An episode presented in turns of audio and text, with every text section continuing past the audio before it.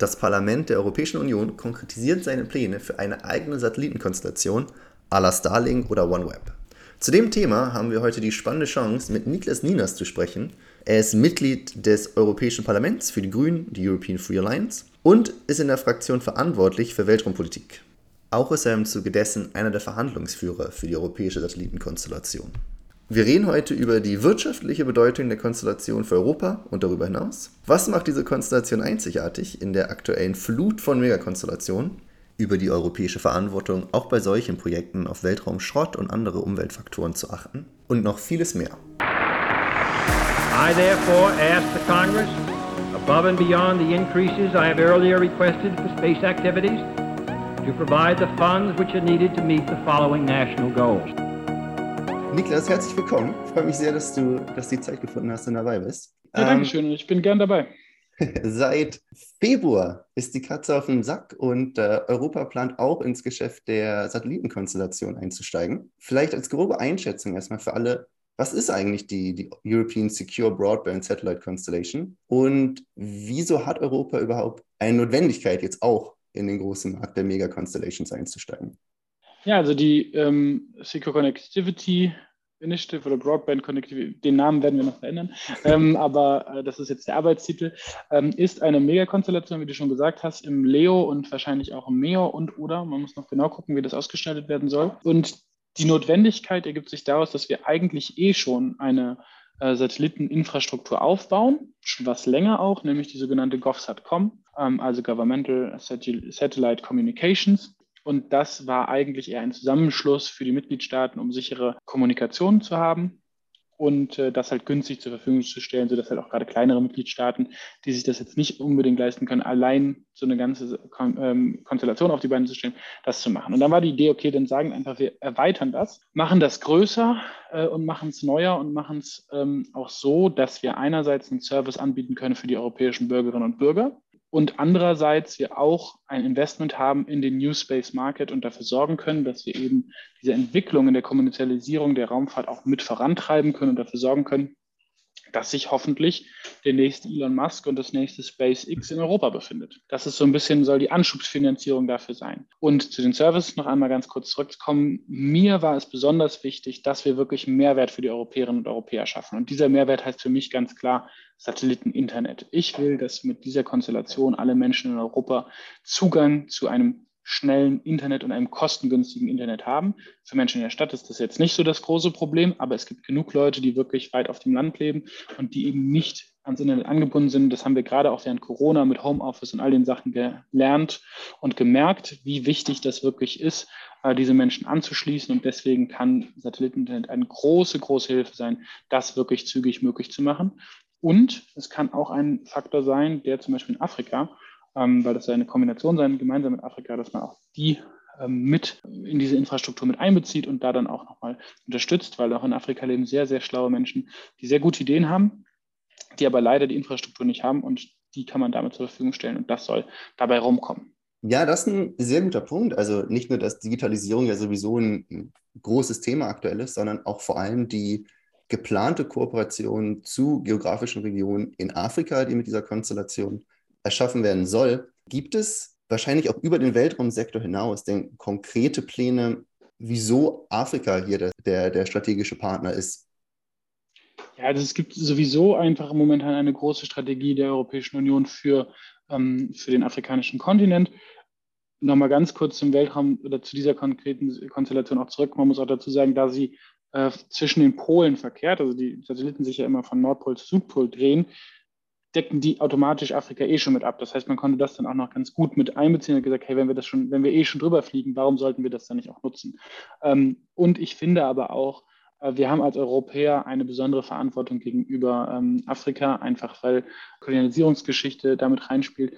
Und deswegen denke ich, dass es sehr sinnvoll wäre, wenn wir wirklich ernst gemeinte Entwicklungspolitik betreiben, aber ernst gemeinte Politik, äh, Entwicklungspolitik meine ich eine Entwicklungspolitik, die nicht darauf abzielt, neokoloniale Strukturen zu schaffen oder eine Abhängigkeit zu schaffen, sondern wirklich ähm, die afrikanischen Staaten und die afrikanische Bevölkerung als gleichwertigen Player mit an Bord zu holen, einfach zu unterstützen, äh, das Beste äh, aus ihren Fähigkeiten zu machen.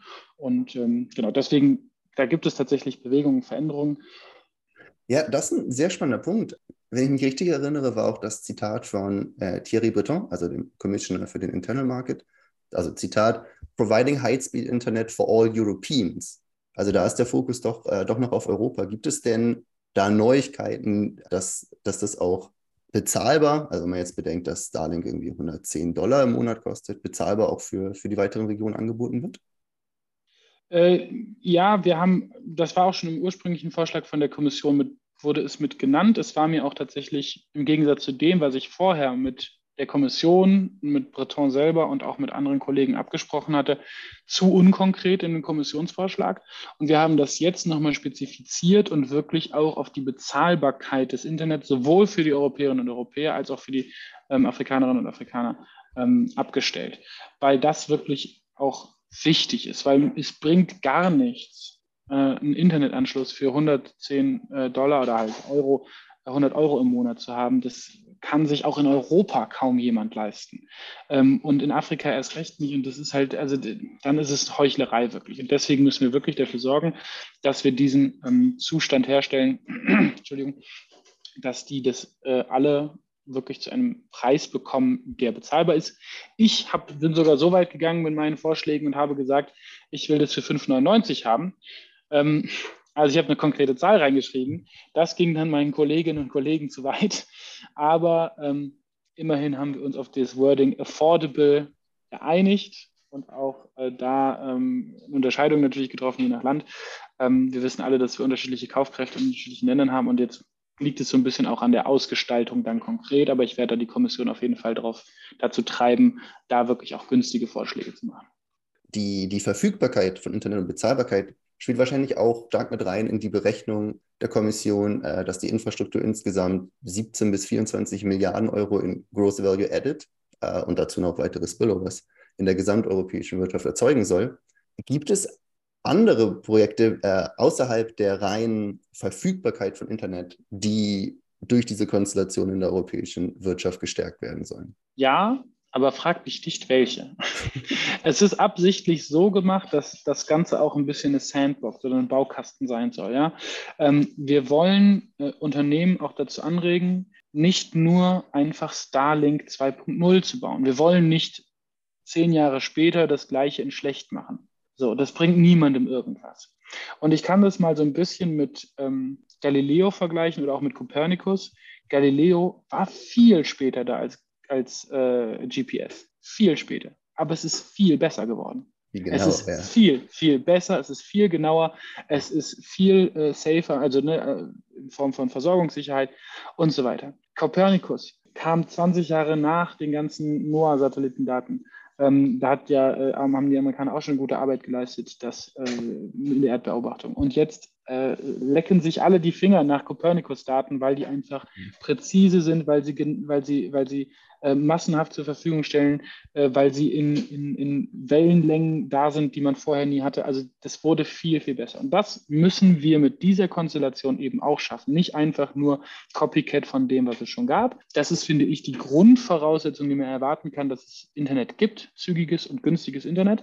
Aber darüber hinaus sollen die Unternehmen bitte kreativ werden und überlegen und, äh, und sich auch austoben. Und natürlich, und deswegen sage ich auch Sandbox, weil wir halt wirklich die Möglichkeit schaffen wollen, relativ, relativ risikofrei neue Services auszuprobieren. Und wenn man damit auf die Schnauze fliegt, dann ist es so, aber man hat es mal ausprobiert und man kann so wirklich äh, schauen, was funktioniert und dann hoffentlich ein Added Value äh, schaffen. Was genau das sein wird, kann ich dir nicht sagen, weil wenn ich eine Idee hätte, dann würde ich jetzt wahrscheinlich eher im Unternehmen sitzen und, und das gerade voranbringen und äh, versuchen umzusetzen. Aber momentan ist es, ist es noch nicht so weit. Wenn ich es richtig verstanden habe, ist ja der private Sektor auch ähm, einkalkuliert, zwei Milliarden beizutragen zum ganzen Projekt. Also man sieht ja von Anfang an eine, eine starke Einbindung auch des, des Sektors selber. Ähm, wenn jetzt aber die Qualität über, über Quantität Methode angewendet wird für, für diese Konstellation, dann kommt es mir vor, als wäre es ein sehr eng getakteter Zeitplan, das bis 2024 äh, nach oben zu kriegen. Schätze ich das falsch ein oder sind, bist, bist du da auch eher auf der Meinung, dass, die, dass es sehr ambitioniert zumindest ist für, für so ein Projekt? Ich bin da auch, ich bin da auch sehr kritisch, ähm, weil ich natürlich einerseits nachvollziehen kann, wir wollen schnell vorangehen, wir haben einiges aufzuholen, das ist absolut richtig. Ähm, ich weiß aber nicht, ob es nicht äh, ein bisschen zu überambitioniert ist, ein bisschen zu schnell. Deswegen haben wir auch äh, jetzt erst kurz, also in unseren Verhandlungen äh, habe ich dafür gesorgt, dass wir nochmal den Zeitplan ein bisschen reduzieren. Ähm, dass wir quasi sagen, bis 2024 sollen die Designs und die ersten Infrastrukturen aufgebaut werden. Und dann soll angestrebt werden, möglichst schnell auch in den ersten Service zu kommen. Aber dass wir nicht zwingend bis dahin schon komplett fertig sein müssen. Grund dafür ist aus meiner Sicht, dass wir sonst in der Kürze der Zeit es nicht hinbekommen können, komplett neue ähm, Konzepte und Designs vorzulegen. Das ist, glaube ich, nicht möglich. Da müsste, wir können dann quasi eigentlich nur das nehmen, was jetzt schon in der Schublade fertig liegt. Gibt es, weil es gibt ja schon Ausschreibungen zu GovSat.com, wie gesagt, dieses ursprüngliche, was jetzt da, dadurch erweitert wurde. Aber dann fahren wir uns ja fest in dem, dann sind wir wieder beim Alten, was wir eh schon gemacht hätten. Ne? Und das war ja nicht das Ziel, sondern wir wollen ja was Neues machen. Und deswegen habe ich äh, versucht, da ein bisschen mehr Freiheit, ein bisschen mehr Zeit reinzugeben. Ähm, der finanzielle Rahmen spielt natürlich auch eine sehr große Rolle. Wir haben bis 2027 äh, noch unser Haushaltsjahr, also wir haben ja immer einen siebenjährigen Haushalt und danach erst einen neuen Haushalt. Und deswegen muss das schon aufgebaut werden, damit man für die neuen Haushaltsverhandlungen sagen kann, guck mal, wir haben schon was und das müssen wir jetzt fertigstellen und dann kriegen wir wieder Geld dafür. Das ist so die Idee.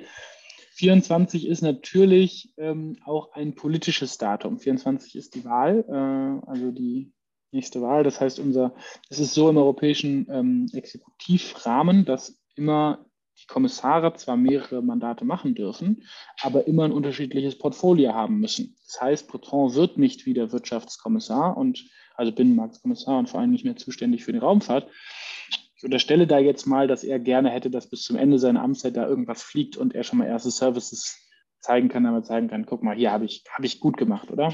Also ist zwar nachvollziehbar, aber vielleicht nicht unbedingt sinnvoll. Zu meiner Amtszeit endet ja auch 24. Ich ähm, möchte da zwar auch noch weitermachen und das, daran weiterarbeiten, aber trotzdem, auch sollte das nicht klappen, äh, glaube ich, sinnvoller für, die, für das Beste für die, für die Konstellation oder für das Projekt rauszuholen und nicht für das eigene Kalkül.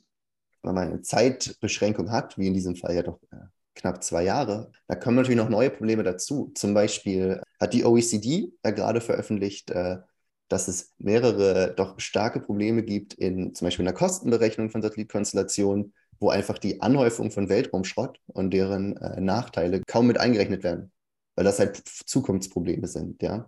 Ah, also vielleicht als kurze Einschätzung, aktuell gibt es ungefähr 20.000 Objekte von 5 bis 10 Zentimeter im, im Umlauf und dazu kommen noch Hunderttausende, viel kleinere, die wir überhaupt nicht verfolgen können. Wenn man jetzt so eine ambitionierte und auch vielleicht zügig etablierte Konstellation erschafft, Gibt es Pläne von Europa, nicht Teil dieses Problems zu werden? Ja, jetzt schon.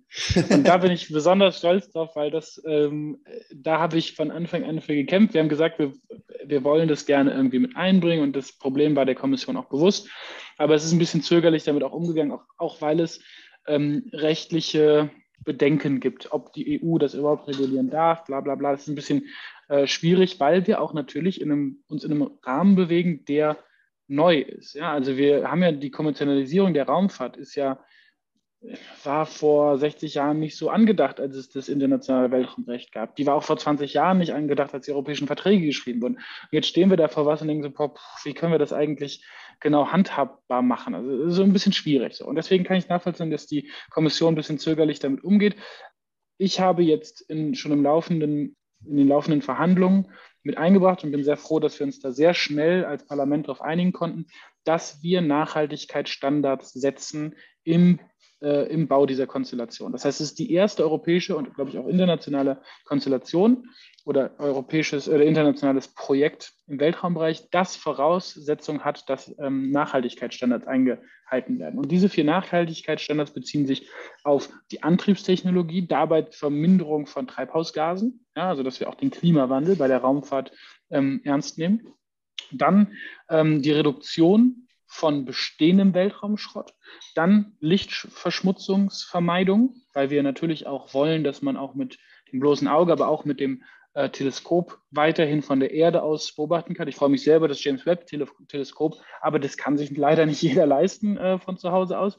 Und ähm, viertens, und das ist das, was du jetzt auch gerade auch angesprochen hast und was extrem wichtig ist, dass wir gesagt haben, jeder muss äh, eine Möglichkeit schaffen, diese, den Schrott wieder mitzunehmen. Ja? Also wenn ich zum Strand gehe, dann nehme ich meinen Müll auch mit und das gilt für den Weltraum ganz genauso. Das heißt, jeder Satellit, jedes Raumfahrt, äh, äh jede, jede Rakete, Entschuldigung, jede, jeder Teil davon muss wieder zurückkommen ähm, auf die Erde oder irgendwo anders hin. Ja? Also wenn Sie da eine andere Lösung haben, aber ich glaube, das Verglühen in der Atmosphäre ist immer noch die günstigste Möglichkeit, aber das muss wirklich damit eingeplant sein von Anfang an, sodass wir sicher sein können, dass wir nicht zu dem Problem weiter beitragen, sondern es im Gegenteil ähm, noch reduzieren. Das war das Erste da haben wir uns als Parlament schnell und gut darauf einigen können. Freue ich mich sehr drüber, über die gute Kooperation da mit den Kolleginnen und Kollegen. Und jetzt gehen wir sogar noch einen Schritt weiter ähm, und haben nochmal geguckt, wie können wir es am sinnvollsten machen ähm, und wollen das jetzt so machen, dass wir mit, gemeinsam mit der Kommission äh, die Kommission dazu auffordern, in diesem Text noch konkreter zu werden und noch konkreter das auszudefinieren, auszuarbeiten und dann sogar auch nochmal auf dieses Thema Space Traffic Management zu gucken, dass wir diese Teilchen, du hast die 20.000 erwähnt, ähm, die wir tracken können, dass wir die halt wirklich auch tracken, dass wir die Sachen tracken, die alle rumfliegen, dass wir wissen, wo was ist, damit man noch ausweichen kann, damit man nicht noch mehr Schrott produziert und so weiter. Das heißt, da können wir hoffentlich dann den ersten Schritt gehen in Richtung einer ähm, europäischen Weltraumgesetzgebung, um wirklich den Weltraum sicherer und die Raumfahrt ähm, nachvollziehbar, äh, sicherer und nachvollziehbar einfach zu machen. Also ich glaube, es ist ein insgesamt sehr anerkanntes Problem. Es ist schön, dass, äh, dass man da Entwicklung sieht zur Reduktion. Ich glaube auch die, die Weltraumbranche selber ist sehr dankbar für so eine äh, Regulierung. Also ich weiß ja zum Beispiel die, die alte Debatte, ob man, welchen Treibstoff man benutzt beim, äh, für Raketen. Jetzt zum Beispiel, wenn man die Ariane-Rakete anguckt, die mit äh, Wasserstoff äh, eine relativ gute Klimabilanz haben, und, äh, im Vergleich zu SpaceX, die deutlich billiger produzieren, deutlich äh, mehr Launches haben, aber Gase ohne Ende in die Atmosphäre knallen. Äh, ich glaube, da sind, wenn man da einen, einen Schirm drüber hat, ist es, ist es sehr wertgeschätzt. Auch besonders, also vor allem im, jetzt in diesem Fall im, im Launch-Market, der ja seit, äh, seit geraumer Zeit ein bisschen stagniert. Also ich vermute von vielen Seiten äh, sehr wertgeschätzt. Ist denn, äh, und das wäre ja wahrscheinlich die Folgefrage, wenn dies äh, Voraussetzung ist, Konstellation zu bauen, kann man denn tr trotzdem verstärkt auf New Space setzen, wie es ja geplant ist? Ich würde nicht sagen trotzdem, sondern gerade deshalb.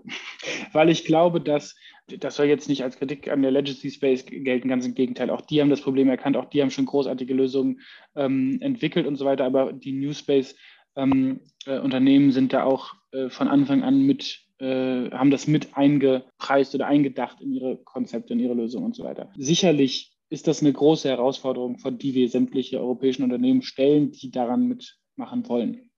Aber man wächst an seinen Herausforderungen. Und das ist das, was wir ja auch wollen. Wir wollen ja nicht billig subventionierte Massenware äh, auf den Markt werfen, sondern wir wollen, dass die ganze Welt in Europa einkauft, weil hier die besten Lösungen produziert werden, weil hier die besten Raketen, die besten Satelliten, die beste Lösungstechnik einfach da ist. Und das kriegen wir, glaube ich, auch dadurch hin, dass wir hohe Standards setzen hohe Forderungen an sie setzen. Aber wir werden ja auch international eh in diese Richtung gehen. Es lässt sich nicht vermeiden, dass wir Müllvermeidung machen, dass wir äh, Lichtverschmutzungsreduktion machen. Das sind Debatten, die ja weltweit laufen und die weltweit zurechtlaufen, die wir angehen müssen. Sonst können wir uns die Raumfahrt insgesamt sparen. Also es gibt nur saubere Raumfahrt oder es gibt keine Raumfahrt. Und deswegen ist es gut, wenn wir jetzt vorangehen und europäische Unternehmen da als erste quasi Lösung entwickeln, weil dann haben sie die Nase vorn. Und ich würde auch sagen, wie gesagt, das ist ja der erste Schritt für eine Weltraumregulierung in, in Europa, dass wir natürlich auch ausländische Unternehmen, also außereuropäische Unternehmen, die hier Services anbieten wollen, auch dazu verpflichten können und müssen, sich Nachhaltigkeitskriterien zu äh, unter, unterwerfen, wenn sie denn hier Services anbieten wollen. Ich gebe ein Beispiel, dass man das nämlich, äh, also SpaceX wollte in Frankreich äh, den Service anbieten, Internet zu verbreiten, was sie halt so machen. Und aus einem ganz anderen Grund wurde das äh, nicht gestattet. Das heißt, wir müssen auch nicht unbedingt ein Geschäftsfeld zulassen, wenn wir das nicht wollen. Das hat sich mittlerweile erledigt, weil gab es ein Gerichtsverfahren und so weiter, auf äh, Einbindung und so weiter. Alles gut. Ich will damit nur sagen, es besteht für uns durchaus die Möglichkeit, anderen Unternehmen einen Zugang zu unserem Markt, zu dem größten Binnenmarkt der Welt übrigens, zu verweigern, äh, wenn sie sich nicht an europäische Regeln halten. Und ich finde das richtig, wenn es dabei um Nachhaltigkeit in der Raumfahrt geht.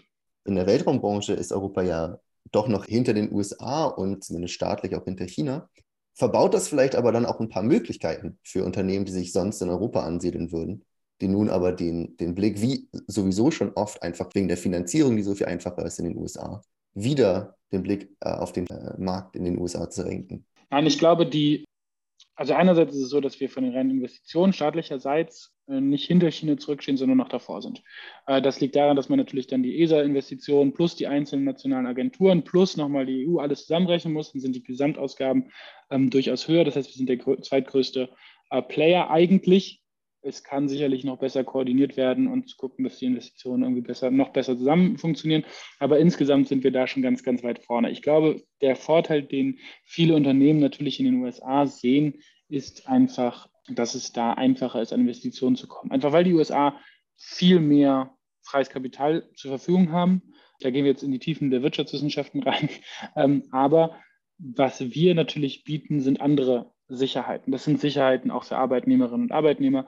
Ähm, einerseits ist es so, dass ja ähm, nicht amerikanische Staatsbürger überhaupt nicht bei SpaceX anfangen dürfen, weil sie für das DoD arbeiten und dementsprechend einen Vertrag haben, dass sie ausschließlich Amerikaner beschäftigen dürfen. Und ich finde, diesen Menschen kann man allen in Europa auch eine gute Zukunft bieten. Wir haben exzellente Universitäten, die man sicherlich noch ausbauen und für, den, für, den, für die Raumfahrt noch mal fitter machen kann. Steigerung nach oben geht immer, ja? aber ähm, wir haben äh, Universitäten, die vor allen Dingen erschwinglich sind im Gegensatz zu den USA. Wir haben ein Sozialversicherungssystem, was, äh, was gut ist. Also ich glaube, wir bieten für viele Leute auch einfach so ein äh, sehr gute, attraktive ähm, Möglichkeiten. Wir müssen aber natürlich auch sehr aktiv ansprechen und wirklich aktiv herholen und das fördern. Und ich glaube, dass wir mit dieser Konstellation das eben auch tun, weil wir eben Startups die Möglichkeit geben, jetzt konkret was zu entwickeln und auch und das ist ja das Besondere für sie, wenn jemand für die, äh, für die EU einen Wettbewerb bestreitet und den gewinnt oder zweiten Platz oder so bekommt, dann zeigt man ja auch den Investoren und den Finanzmärkten, hey Leute, ich kann das. Ich habe mir das nicht nur selber überlegt, sondern das haben Experten von der ESA und von wem auch immer bestätigt, dass das eine gute Lösung ist ähm, und dass das, was wir hier machen, äh, echt vorteilhaft ist. Und dann sind Investoren auch ähm, einfacher dabei, auch mal äh, Geld mit reinzugeben und dann können, können Unternehmen anfangen. Also insofern ähm, glaube ich auch nicht, dass diese Herausforderungen, vor die wir Unternehmen mit Nachhaltigkeitskriterien stellen, zu einem äh, Negativbereich führen, sondern ganz im Gegenteil. Wenn ich als Investor weiß, okay, das eine Unternehmen kann Nachhaltigkeit, das andere nicht, und ich nehme an, dass in zehn Jahren das eh oder vielleicht 20 Jahren, aber spätestens dann eh internationaler Standard ist, dann investiere ich lieber in das Unternehmen, was Nachhaltigkeit kann. Ich glaube, sehr, sehr passend dazu, in der Vorreiterschaft von Europa zu diesem Thema, ist ja die Idee, dass die Konstellation nicht nur auf den Telekommunikationsmarkt ausgerichtet ist, sondern auch fundamental und von Anfang an auf sichere Kommunikation äh, getrimmt wurde. Wenn ich das korrekt verstanden habe, dann soll ja von Anfang an äh, Quantum Encryption Communication benutzt werden für sowohl Regierung wie auch Militär. Als jemand Und auch als Fallback, sorry, auch als Fallback ähm, für, für normale Bürgerinnen und Bürger.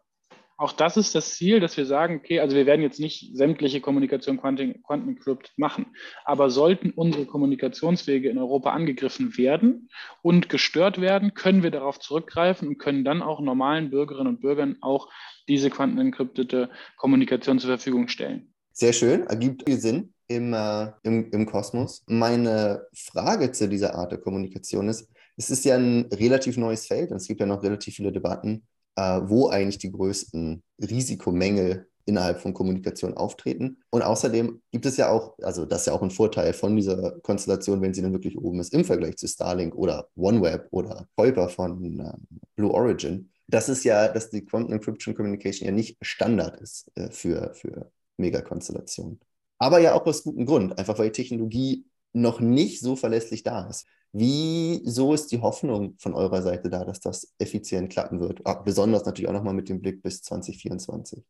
Äh, jetzt, wer das jetzt hört, kann meinen Gesichtsausdruck nicht sehen, aber ich sehe aus wie dieses, dieses Emoji, was, was die Schultern zuckt ja, weiß ich nicht. Also es ist natürlich immer ein bisschen schwierig mit Forschung. Man hofft dann immer, dass es fertig ist. Ich wünsche mir auch, dass die Fusionstechnologie morgen fertig wäre, weil das uns echt halt weiterhelfen würde. Aber das äh, ähm, wird leider ja auch nichts wahrscheinlich. Also mal gucken, ob das in 20 Jahren soweit ist. So ist es ja immer diese Technologie, die immer 20 Jahre braucht. Wir haben schon jetzt viel Geld für Forschung bereitgestellt für Quantenencrypting. Das heißt, das gibt es eh. Das war eh geplant in Horizon Europe, das ist das Forschungsprogramm ähm, der Europäischen Union. Und deswegen hat es einfach Sinn ergeben zu sagen, dann lass uns das kombinieren. Dann nutzen wir die Gelder, die wir dafür machen und haben auch direkt einen sehr guten Anwendungsfall. Wir hoffen mal, dass das klappt bis 2020 aber ansonsten, äh, bis 2020, bis 2024, aber ähm, ansonsten muss man gucken. Also ich glaube, man muss auch da bereit sein, auch mal zu, zu scheitern mit, mit ersten Ideen.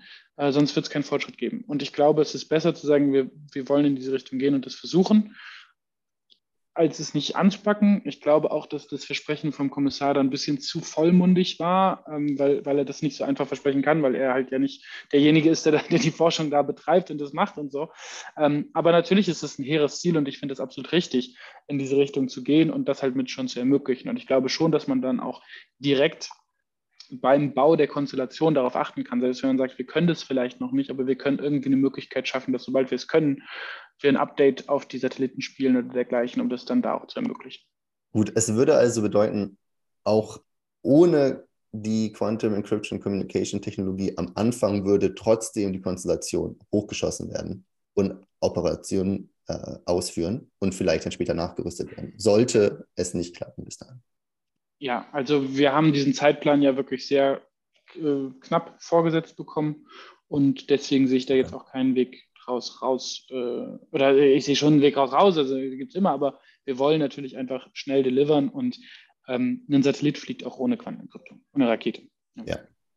ja. sehr schön. Vielen Dank. Von meiner Seite äh, würde das die Fragen beantworten. Wenn es noch irgendein Thema gibt, was, was du gerne anschneiden würdest oder ein bisschen äh, den Menschen berichten, dann bitte. Ach, naja, wir, ich glaube, äh, wir haben jetzt schon fast eine halbe Stunde gesprochen. Ich könnte jetzt bestimmt noch zwei Stunden weitersprechen über alles, was das Thema Kommerzialisierung angeht, alles, was, ähm, was das Thema Weltraumschrott angeht, äh, was wir brauchen für internationale ähm, Regulierung. Also das ist ja das Tolle an der Raumfahrtpolitik. Es gibt noch so viel zu tun, auch noch das ganze Thema ähm, äh, Abbau von Ressourcen und so weiter.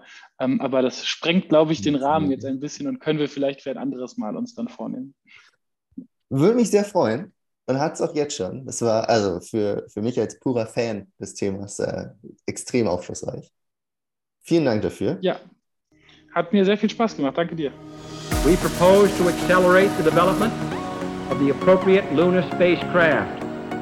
We propose to develop alternate liquid and solid fuel boosters.